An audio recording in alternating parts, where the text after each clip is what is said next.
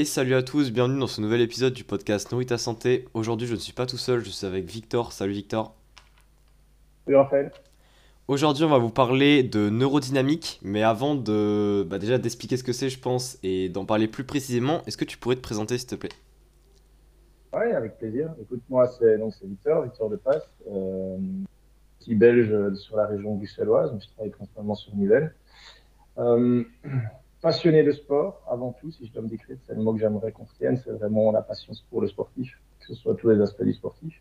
Et euh, sinon, dans la vie de tous les jours, qu'est-ce que je fais? Euh, Je suis ostéopathe, je fais de l'acupuncture aussi. J'ai la chance de pouvoir enseigner dans différentes écoles, justement, bah, ma passion qui est l'analyse du vivant, et donc en l'occurrence euh, biomécanique, la palpatoire et ce genre de choses dans ces matières, aussi en ostéo. Et à côté de ça, euh, comme je suis passionné de sport, j'ai aussi des salles de sport où justement j'ai la chance de pouvoir coacher et permettre aux gens de venir faire du sport. En l'occurrence, c'est du crossfit. Ok. Et, euh, et, du coup, aujourd'hui, tu voulais nous parler de tout ce qui est neurodynamique, ce qui est, euh, je pense, un sujet qui parle peut-être, qui parle un petit peu, mais on voit pas trop ce que c'est. Du coup, est-ce que tu pourrais nous expliquer qu'est-ce que c'est que la neurodynamique?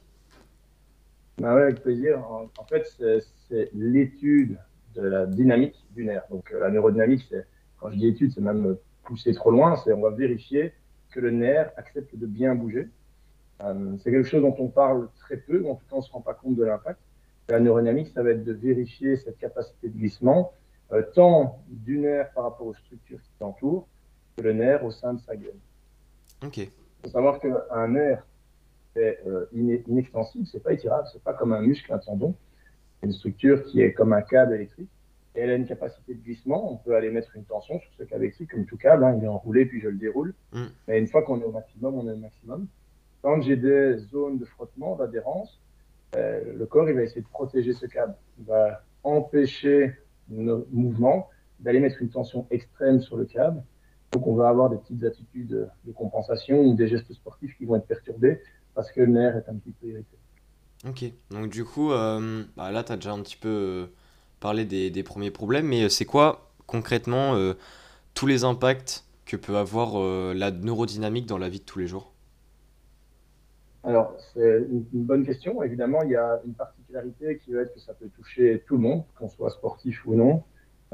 cette irritation, elle peut être amenée par une sursollicitation, mais qu'est-ce que ça va amener comme impact? Ça va amener soit des endormissements, soit des fourmillements qu'on peut percevoir au niveau du membre. Alors, je fais directement une aparté, soit parce qu'on a des fourmillements et des endormissements, que c'est de la neurodynamique qu'il faut faire. Il faut faire un diagnostic différentiel. On n'est pas là pour faire euh, une consultation et il faut toujours préférer, évidemment, aux médecins et aux personnes qui sont spécialisées lors des consultations, que ce soit les kinés, les ostéos, même les médecins qui pourraient directement pouvoir différencier ça d'une problématique plus grave. Mm. Mais ça va être limitant, c'est-à-dire que inconsciemment, notre euh, système nerveux va toujours vouloir maintenir son intégrité. Donc un nerf, comme on sait qu'il n'est pas étirable, euh, à un moment, si jamais le cerveau perçoit qu'il est en train d'être mis sous tension, il va dire oui, on va maintenir, on va protéger cette structure nerveuse et donc on va limiter les mouvements. Et ça va être dans la vie quotidienne, dans la vie quotidienne, pardon, dans la vie de tous les jours.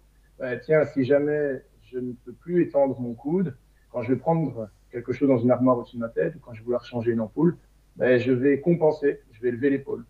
Et quand tu fais ça une fois, ça ne pose pas de problème. Mais si jamais tu fais ça de manière répétée, après, tu as quelqu'un qui va se plaindre d'une douleur à l'épaule. Et le problème va se situer que ce n'est pas l'épaule qui pose problème, c'est l'épaule qui compense une irritation du nerf au niveau du bras, par exemple, et au niveau du coude. Ça va être plus étendu le coude. Donc, dans la vie de tous les jours, ça peut être matérialisé par des symptômes. Si on parle parfois, tu te réveilles le matin et euh, tu as le bras engourdi, le bras endormi parce que tu as dormi sur l'épaule, ben, tu es venu un petit peu perturber le passage vasculaire et nerveux, et donc ton bras s'en sent un peu groggy, mais ça peut se matérialiser dans d'autres mouvements, et à chaque fois quand on va aller chercher des mouvements extrêmes.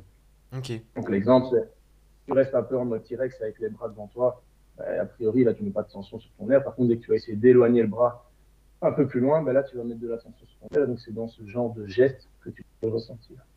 Ok, et est-ce que il y a, euh, on va dire, euh, par exemple, tu as parlé de l'épaule et du coude, est-ce que toi, de ton expérience, tu remarques qu'il y a souvent les mêmes, on va dire, zones du corps qui sont euh, touchées par euh, des problèmes de neurodynamique ou pas?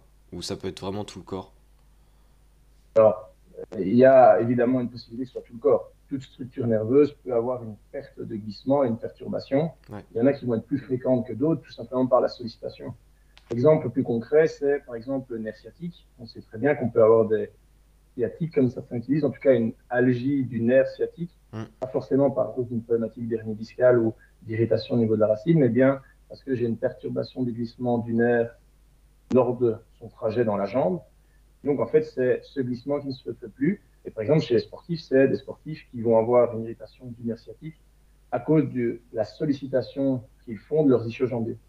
Et donc là, c'est très spécifique parce que si tu veux, le nerf sciatique, il va glisser au travers des muscles. Et à un moment, ben, il va plus pouvoir glisser correctement comme s'il était coincé entre deux feuilles de papier et que ces deux feuilles de papier étaient collées. Ben, le câble qui passe entre ces deux feuilles de papier, lui, n'a plus la possibilité de glissement et il faudra lui redonner. Ben, ça va amener quoi comme conséquence? Le fait de redonner le glissement, ça va permettre de que les mouvements soient amples, mais surtout que tu n'irrites pas au niveau nerveux. Et donc, si tu n'irrites pas le nerf, le nerf peut faire passer une information de manière qualitative et donc ton muscle répond mieux. Ok. Et donc, ça, c'est par exemple un exemple très concret, je pense que c'est parlant.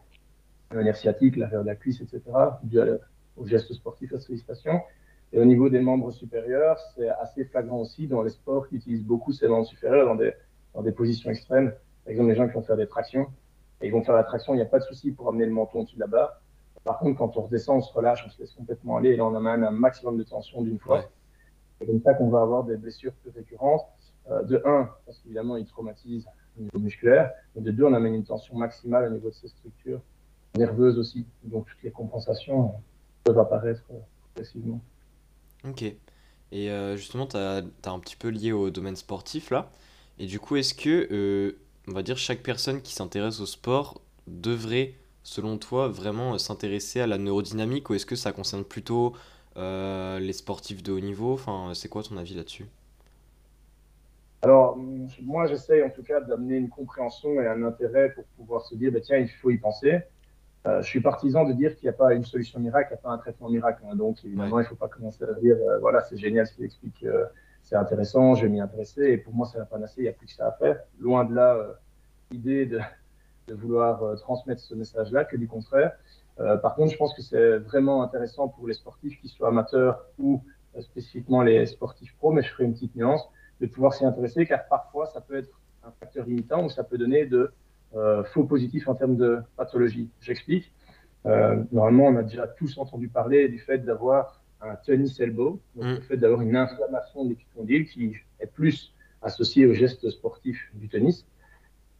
Et on va avoir des traitements qui vont durer, durer, durer, mais qui ne vont pas amener de résultats. Euh, et en fait, ce qui se passe, c'est que oui, on a une algie, on a une douleur sur la zone externe du coude, correspond à ce tennis elbow, mais c'est une irritation du nerf qui amène comme compensation ben, une protection du corps avec un spasme musculaire. Et on aura beau travailler sur l'inflammation, tant qu'on ne traitera pas la cause qui est l'irritation du nerf, ben, on continuera à avoir cette inflammation. Et donc c'est intéressant parfois dans certaines pratiques, on parle ici de sport amateur ou de sport pro, hein, mais je commence par l'amateur, et c'est le fait d'avoir souvent chez les sportifs amené du volume tout d'un coup. C'est la personne qui s'entraîne une fois, deux fois semaine, mm. et puis un jour elle décide de faire un tournoi, elle fait quatre heures et elle ressort de là complètement irritée, enflammée. Et il y a cette inflammation superviste, mais parce que le muscle essaie de protéger le nerf qui lui a été mis sous tension. Je fais directement la réponse par rapport à la deuxième partie. Tu m'as demandé, tiens, et pour le sportif de haut niveau, comment ça se passe? Ouais. Mais là, ça devient un petit peu plus spécifique, parce que le sportif de haut niveau, quand on va regarder au niveau neurodynamique, euh, on va pas avoir le même type de réponse que la personne sédentaire ou que le sportif amateur, puisque eux, ça va être de l'hyper sollicitation dans des mouvements extrêmes avec beaucoup de force appliquée. Et donc, ça devient ultra spécifique. Et là, il faut vraiment un encadrement. Autant, par exemple, j'ai déjà posté sur ma page Insta euh, des exercices, par exemple pour le nerf lunaire ou le nerf médian, qui peuvent être des auto-exercices. Mais ça va être plus compliqué pour le sportif de haut niveau d'utiliser ces auto-exercices parce qu'il faut aller plus loin dans le process et dans l'investigation quelque part. Et donc, on ne périorisera pas finalement un gros gain par rapport aux exercices, alors que la personne plus sédentaire ou moins sportive on va déjà trouver d'énormes améliorations par rapport à des autotraitements ou même euh, un encadrement chez, le, chez un thérapeute. Ok. Et euh, plutôt du, du, coup, vu qu'on parle du domaine sportif, on va rester dedans. Euh, au niveau domaine sportif, performance, etc., c'est quoi selon toi, donc tu en as déjà un petit peu parlé, mais c'est quoi selon toi les impacts d'avoir entre guillemets une mauvaise neurodynamique sur les performances? Alors, je pense que c'est une bonne question et euh, on, aborde évidemment les systèmes de compensation. Euh, c'est l'exemple de dire, bah, tiens, lorsque je vais vouloir me suspendre à une barre pour faire une traction, toujours, ouais. plutôt que de pouvoir bien engager euh, différents muscles, je vais amener des compensations.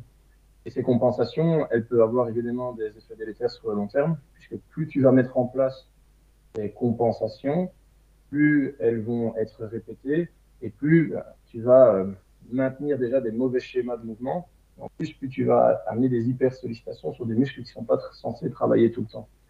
Et donc, plus ça dure dans le temps, plus finalement tu détruis ton geste sportif et plus tu amènes une incapacité à performer de manière cohérente puisque tes muscles s'enflamment et ils ne sont pas capables d'encaisser le volume. C'est un peu l'exemple, j'aime bien utiliser cette idée-là, c'est si jamais mes muscles doivent s'activer, travailler pour protéger finalement ma structure nerveuse, ils vont venir s'activer tout le temps. Or, dans la vie de tous les jours, ces muscles sont des muscles qui sont censés être euh, mobilisateurs et pas des muscles posturaux qui sont là pour travailler de manière plus régulière. Leurs fonctions sont différentes. Et là, on leur demande plutôt de travailler de manière ponctuelle, de travailler tout le temps.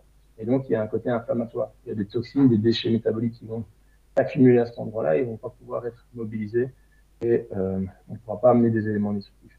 Donc, il y a ce côté un peu euh, mauvais positionnement et, en plus du mauvais positionnement, mauvais gestes sportifs qui vont en découler puisqu'on va être obligé de compenser. Ok, donc du coup, ça impacte à la fois, on va dire, ça diminue à la fois la performance en tant que telle et puis ça augmente aussi le risque de blessure euh, à long terme, globalement. Alors, en effet, là, on va parler d'un autre aspect. C'est bien que tu abordes cette question sous cet angle-là. C'est que lorsqu'on prend un nerf, un nerf va avoir plusieurs impacts. Un impact qui va être lié à la vascularisation, qui lui est propre, mais aussi des tissus qui l'entourent. Euh, il va être lié euh, finalement à un passage d'informations nerveuses tant afférentes qu'efférentes. Ça veut dire quoi? Un nerf permet de véhiculer une information nerveuse en disant, bah, tiens, je perçois quelque chose. J'ai la sensation d'un bic qui tapote le dos de ma main. C'est une info qui est perçue, qui est transmise par un nerf, qui est amenée au cerveau pour dire, il y a quelque chose qui se passe au niveau de la main. Maintenant, si jamais c'est une sensation de chaleur sur ma main, mon cerveau va l'interpréter, il va renvoyer une information et il va demander des muscles, à mes muscles de se contracter et de pouvoir éloigner ma main du feu de manière intéressante. On est bien foutu. Quand on a une irritation du nerf, il y a des phénomènes de compression qui peuvent être là, des phénomènes de cisaillement ou d'étirement. En fait, l'information nerveuse, la vitesse à laquelle va être véhiculée cette information va être moindre. Et donc, ça nous rend moins aptes à percevoir, mais aussi à répondre. Ça veut dire que si jamais je suis moins capable de donner une information à un muscle, je suis moins capable de le solliciter, de le contracter. Et donc, tant pour améliorer mes performances sportives, mais aussi pour répondre finalement, tiens, je suis en train de perdre mon équilibre de m'équilibrer, ben, le nerf va donner une information qui sera moins qualitative. Ok. Donc ça, ça, a des impacts euh, quelque part négatifs sur d'autres aspects, notamment ta capacité à bien utiliser ton muscle. Ok. Et euh, justement, parce que là, on a parlé un petit peu de quels sont les impacts de la neurodynamique, si on en a, on va dire, une mauvaise, etc.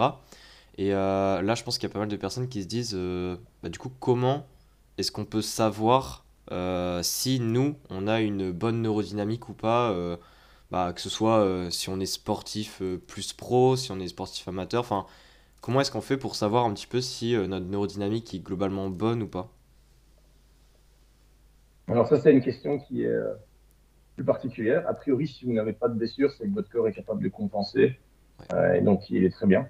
Il n'y a, pas de, il a pas de problème si jamais l'organisme est capable de compenser, il ne provoque pas de, de blessure.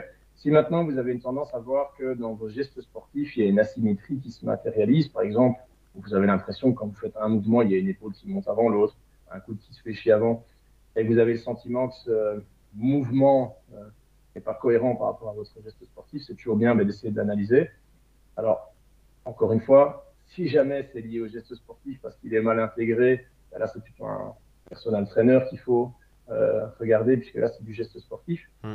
Mais là c'est déjà un premier, en tout cas un premier témoin de se dire tiens, j'ai mon geste qui me semble être asymétrique pour un même mouvement, j'ai ces sensations de compensation, c'est déjà un premier aspect visuel qui me permettrait de dire tiens pourquoi est-ce que mon corps utilise cette stratégie pour faire le mouvement? Et donc premier point de regard c'est d'abord analyse du geste sportif.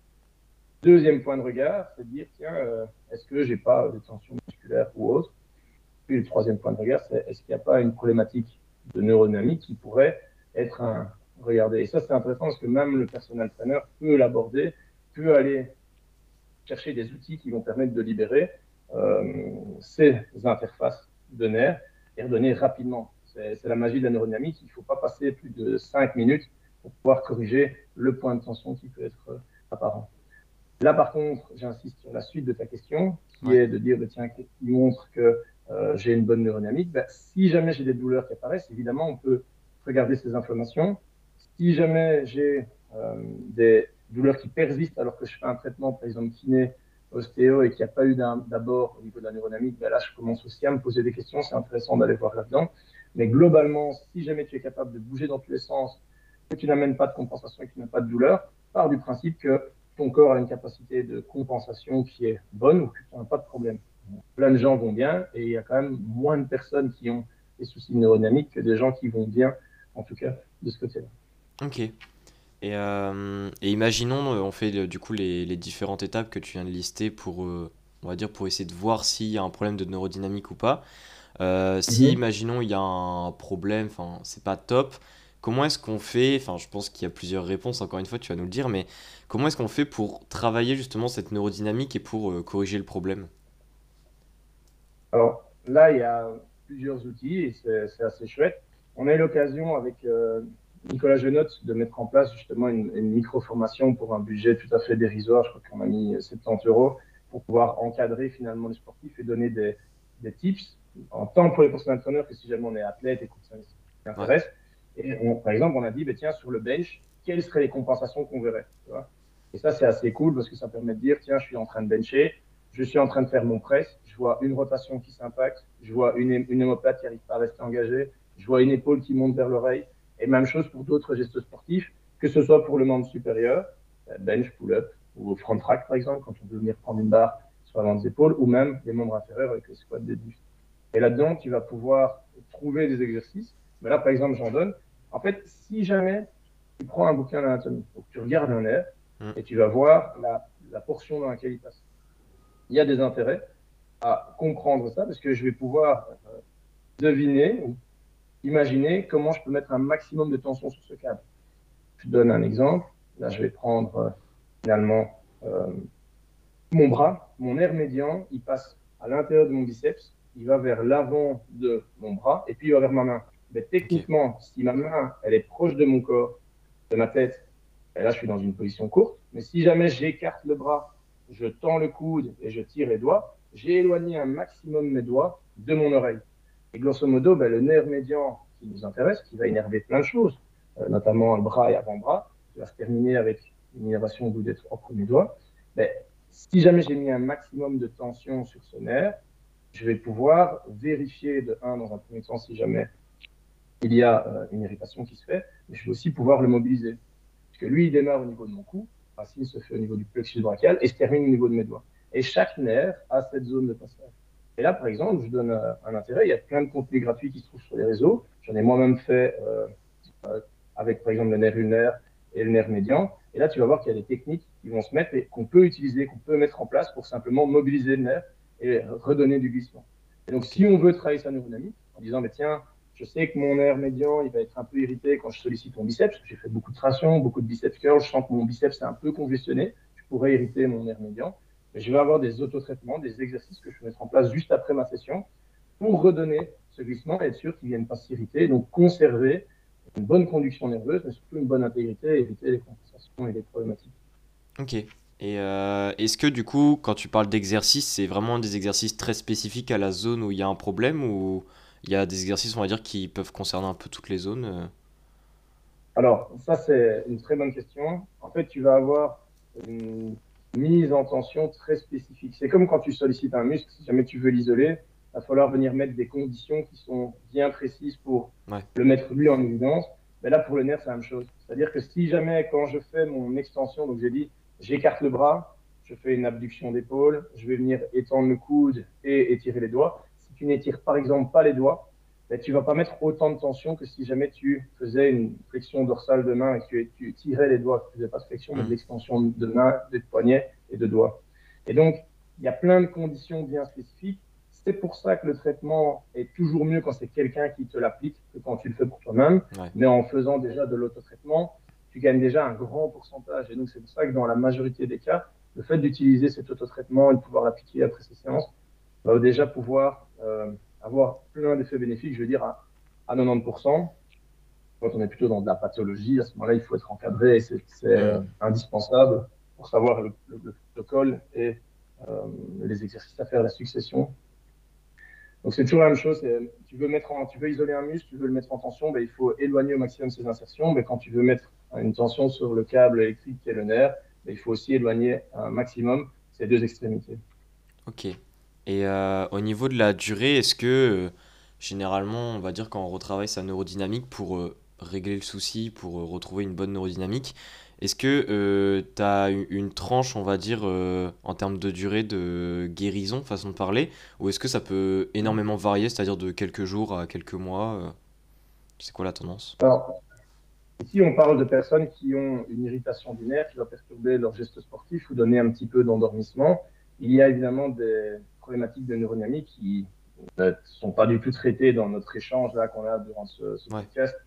Et là, c'est de la clinique. Il faut vraiment aller dans voir des kinés spécialisés, etc. Donc, c'est pas du tout la même chose. On ne parle pas d'irritation par rapport à un geste sportif. Donc là, déjà, je, me retire de cette problématique-là, de pouvoir donner une durée.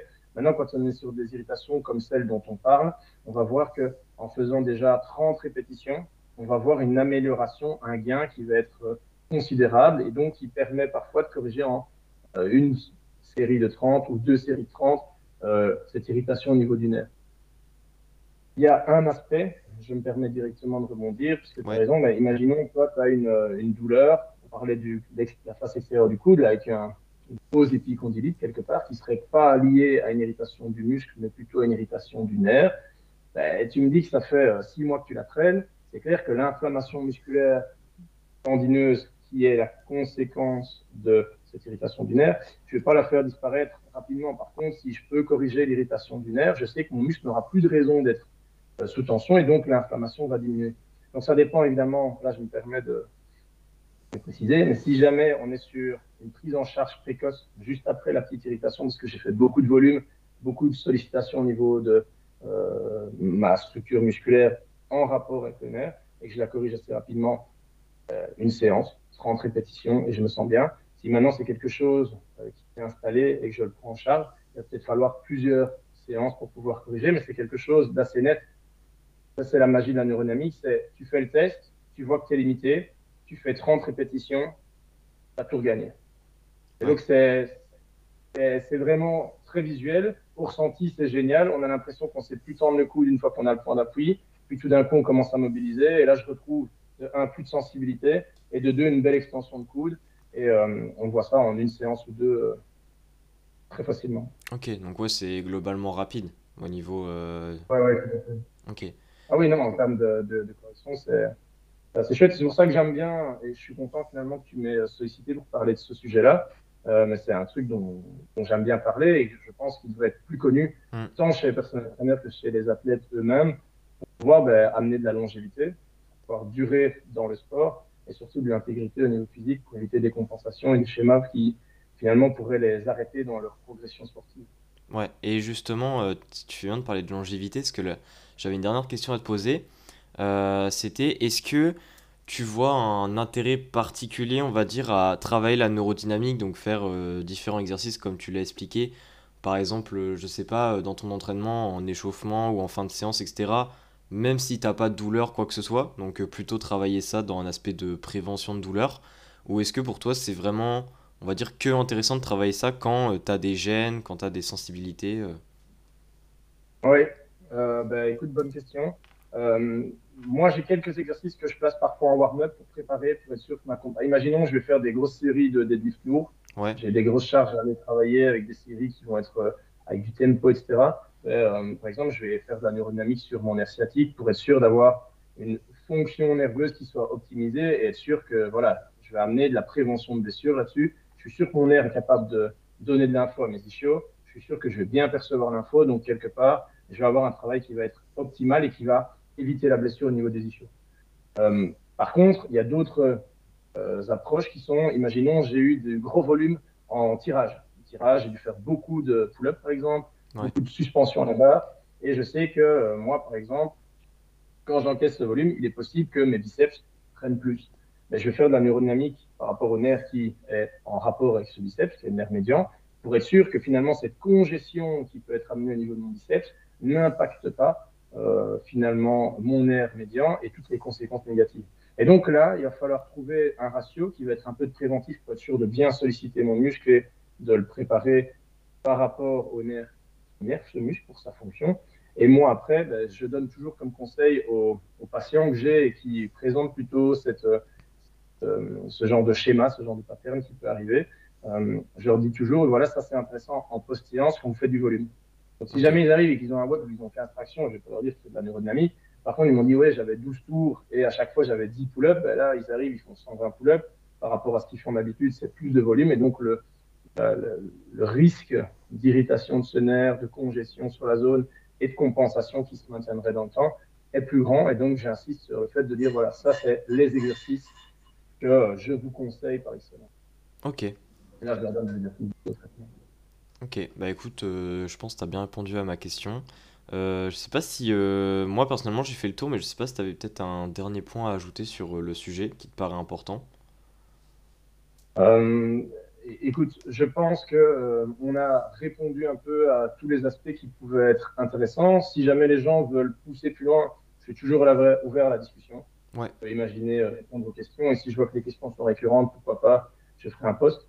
Euh, on avait déjà travaillé là-dessus sur une de nos pages qui est cf2s.eu pour pouvoir donner un peu d'infos. Mais là, euh, je pense que dans le podcast, on peut répondre encore plus loin à des questions très précises et de savoir qui ça touche et euh, quand c'est ce qu'il faut le faire.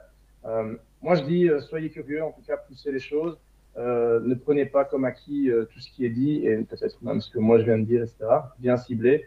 Et la neurodynamique n'est pas une recette miracle. Elle est là pour pouvoir accompagner l'athlète mais c'est quelque chose qu'il va falloir de plus en plus intégrer euh, pour être sûr de pouvoir, certes, donner les bons gestes sportifs, certes, encadrer au niveau musculaire, récupération, protocole et euh, programmation du sportif, mais aussi, euh, n'oubliez pas qu'un muscle ne se contracte pas sans sa information nerveuse et que donc la neurodynamique est quand même à, la base finalement de cette qualité de contraction. Ok, bah écoute, merci Victor en tout cas d'avoir pris le temps de répondre à toutes les questions. Et euh, de toute façon, tu parles des, euh, de tes contenus Insta, etc. Je mettrai tout en description. Donc euh, ton compte. même, tu avais parlé de la formation tout à l'heure avec Nicolas. Ça, je pourrais aussi la mettre si tu veux. Yes. Si ah, cool. Et puis, bah voilà. Ben, Encore merci. Ouais, merci d'avoir fait confiance et de m'avoir demandé de parler de ce sujet. Ça me fait vraiment plaisir. Et à une prochaine pour un autre sujet. Ouais, merci à tous d'avoir écouté et à une prochaine. Ciao.